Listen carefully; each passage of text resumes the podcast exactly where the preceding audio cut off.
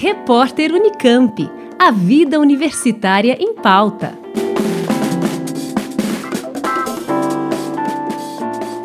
A confirmação dos primeiros casos da variante Delta do novo coronavírus em Ribeirão Preto acendeu um sinal de alerta na população.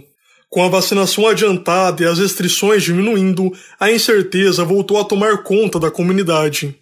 Segundo pesquisas, os sintomas de Covid causada pela nova variante tende a ser mais leve que as demais, causando dores no corpo, na cabeça e na garganta, além de febre e coriza. A grande diferença está no aumento da capacidade de transmissão do vírus, o que pode causar uma possível explosão de casos, e pode aumentar a demanda por leitos de enfermaria, ao contrário do que acontece hoje. Quem explica é Benedito Antônio Lopes da Fonseca, professor da Faculdade de Medicina da USP em Ribeirão Preto. Como essas manifestações clínicas são mais leves, é muito provável que a demanda maior vão ser para leitos de enfermaria mais do que para leitos de terapia intensiva. Portanto, isso explica né, essa possibilidade que a gente tem, que na verdade daqui a duas, três semanas a gente tenha uh, mais pacientes precisando de serem internados em enfermaria do que a gente observou com as variantes passadas, onde a gente tinha uma demanda muito maior de leitos de terapia intensiva.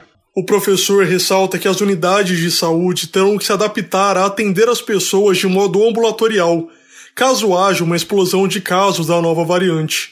Além disso, alerta que a Delta pode provocar casos graves, mesmo que o índice seja baixo. Pelo fato desta variante Delta ser muito mais transmissível, produzir cerca de mil vezes mais vírus do que as variantes anteriores, ela permanecer no sistema respiratório das pessoas mais tempo do que as variantes anteriores, existe sim uma uma, um risco de uma explosão de casos. E como ela causa uma infecção menos grave, até porque boa parte da população já está vacinada, existe sim o risco de que haja uma explosão de casos leves. E, consequentemente, o nosso sistema de saúde vai ter que se adaptar para atender essas pessoas num modo aí ambulatorial, mais do que num modo hospitalar. Por essa variante causar uma quantidade de casos muito grande, mesmo que a porcentagem de casos graves seja muito menor do que as outras variantes, certamente vai ter também um número considerável de casos necessitando de internação e muitas vezes de internação em terapia intensiva. Como os casos tendem a ser mais leves, é possível que um grande número de pessoas não procure o atendimento, o que pode provocar uma pandemia oculta. O professor analisa este cenário. Por essa variante Delta causar infecções mais leves, é possível que realmente um grande percentual das pessoas não vai procurar o atendimento médico e isso possa ser considerado aí uma pandemia oculta, inclusive com transmissão maior das pessoas que têm poucas manifestações clínicas para outras que estão uh, suscetíveis. Mas, por outro lado, como a gente está lidando com essa pandemia aí já há mais de um ano e meio, é possível que as pessoas estejam extremamente atentas às manifestações clínicas e continuem procurando o atendimento médico, mesmo que a doença tenha uma manifestação mais leve.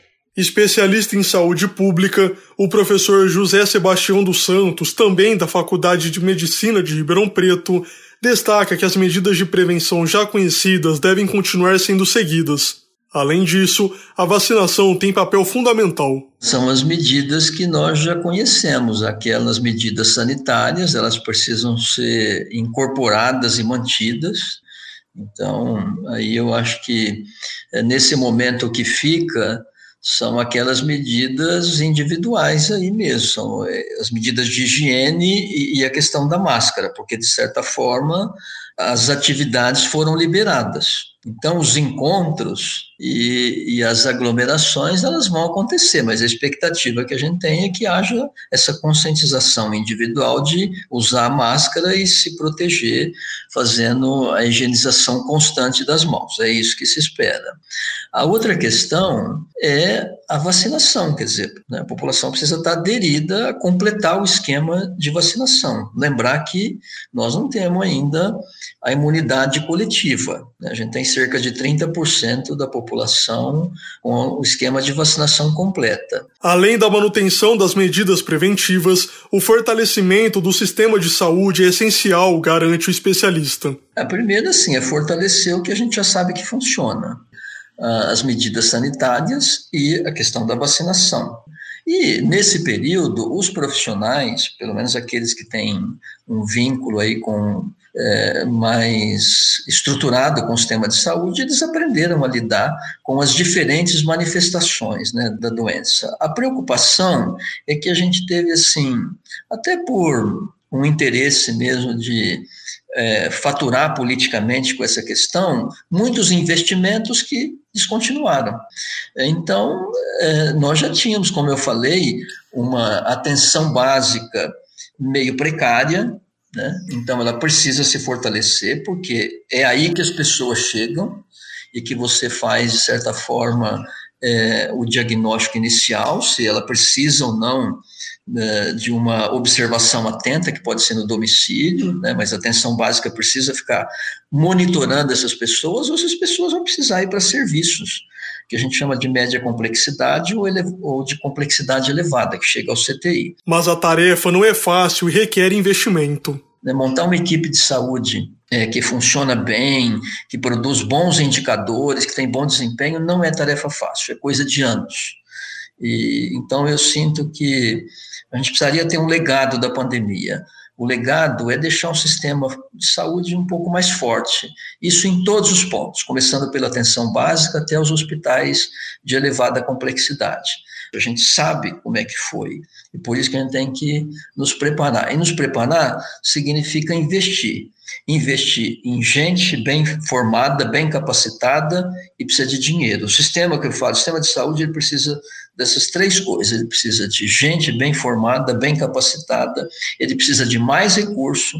Se nós compararmos o recurso público que vem para o sistema de saúde, ele é muito baixo, comparando aí com outros países da própria América Latina, do hemisfério norte, então nem se fala e considerando os impostos que nós pagamos. Então, o investimento em saúde no Brasil ele está muito aquém do que nós precisamos. Nós ouvimos os professores Benedito Antônio Lopes da Fonseca e José Sebastião dos Santos, ambos da Faculdade de Medicina da USP em Ribeirão Preto. Eles falaram sobre as mudanças que devem ocorrer com a chegada da variante Delta do novo coronavírus. Robert Siqueira, Rádio USP. Repórter Unicamp. A vida universitária em pauta.